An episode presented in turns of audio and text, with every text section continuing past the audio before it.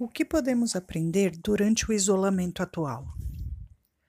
Podemos entender melhor o conceito de empatia, podemos compreender como é difícil mudar e nossa mania de querer mudar os outros. Perceberemos que a nossa dificuldade de ficar sozinhos e isolados está diretamente ligada a quanto podemos ser difíceis de conviver. Talvez possamos entender que somos vários dentro de um mesmo ser e que por isso alguns digam que terapia é coisa para louco. O que na verdade pode até ser, quando tentamos fazer com que esses vários seres convivam bem e se entendam. O processo pode ser uma loucura, mas não é para loucos. Que esta é a melhor época para o autoconhecimento, pois muito do que acontecer agora não se repetirá e podemos até fingir que não vimos depois de tudo acabar. Mas vamos por partes. Quando nos vemos nessa situação de isolamento, principalmente para os que vivem ou ficam muito tempo sozinhos, depois de todas as tentativas de nos entreter, como fazer comidas diferentes, fazer arrumações e faxinas, tentar se manter em forma ou mais saudáveis, navegar pelas redes sociais, ver diversos vídeos dos mais variados tipos, acabamos nos deparando sozinhos conosco. E isto pode ser difícil em alguns momentos. Se olharmos atentamente para tudo que fizemos para nos distrair, podemos achar algumas tendências, perceber alguns gostos, manias e modos de pensar. O que tudo o que vimos, fizemos e ouvimos tem a nos dizer sobre nós? Eu gosto de aprender, de relaxar, de me estressar, de me irritar de fazer coisas que me deixam na zona de conforto ou de me estimular a novidades. Eu gostaria de conviver com uma pessoa como eu ou esta pessoa não me agrada? Puxando esse gancho, você gostou do que viu ou continua constantemente tentando fugir de si mesmo, buscando refúgio nos outros ou em coisas fora de sua realidade? Lembre-se que tudo que você busca fora ainda diz muito sobre você.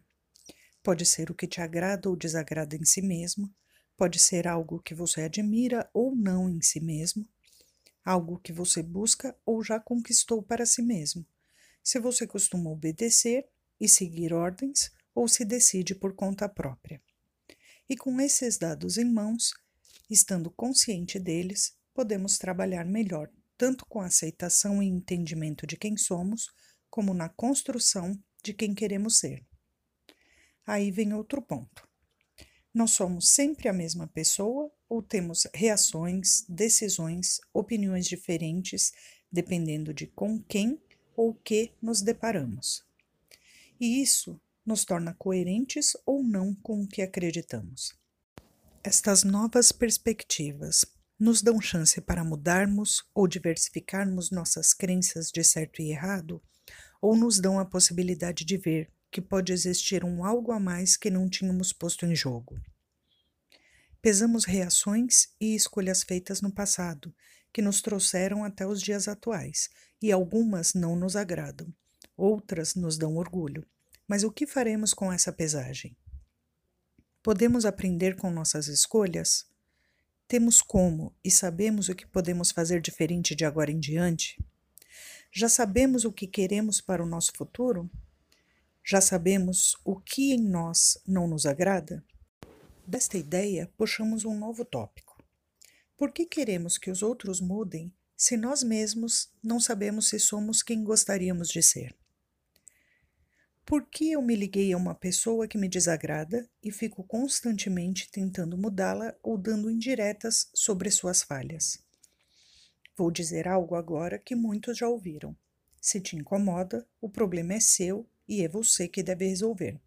Com terapia para entender o porquê do incômodo, com afastamento se o relacionamento for nocivo, ou com mais abertura para tentar ouvir e entender o lado do outro.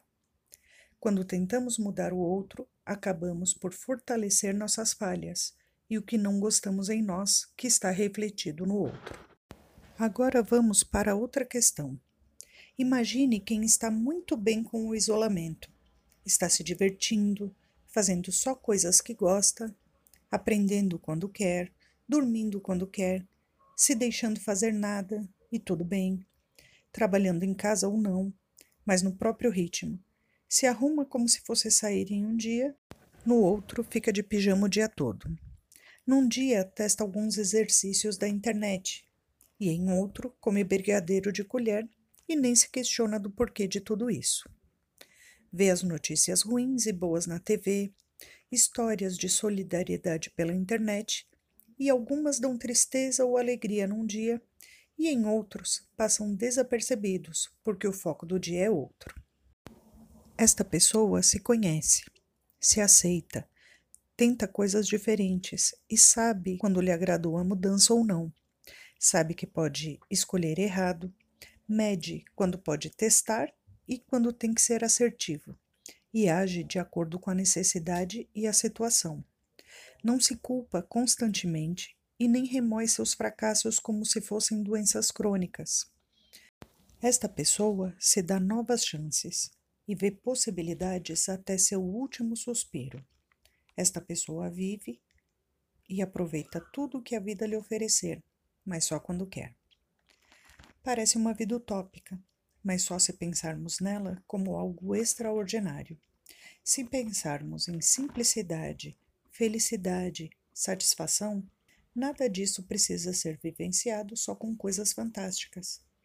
Qualquer coisa e situação pode ser vivida com esta clareza, leveza e aproveitamento. Basta ver crianças pequenas brincando.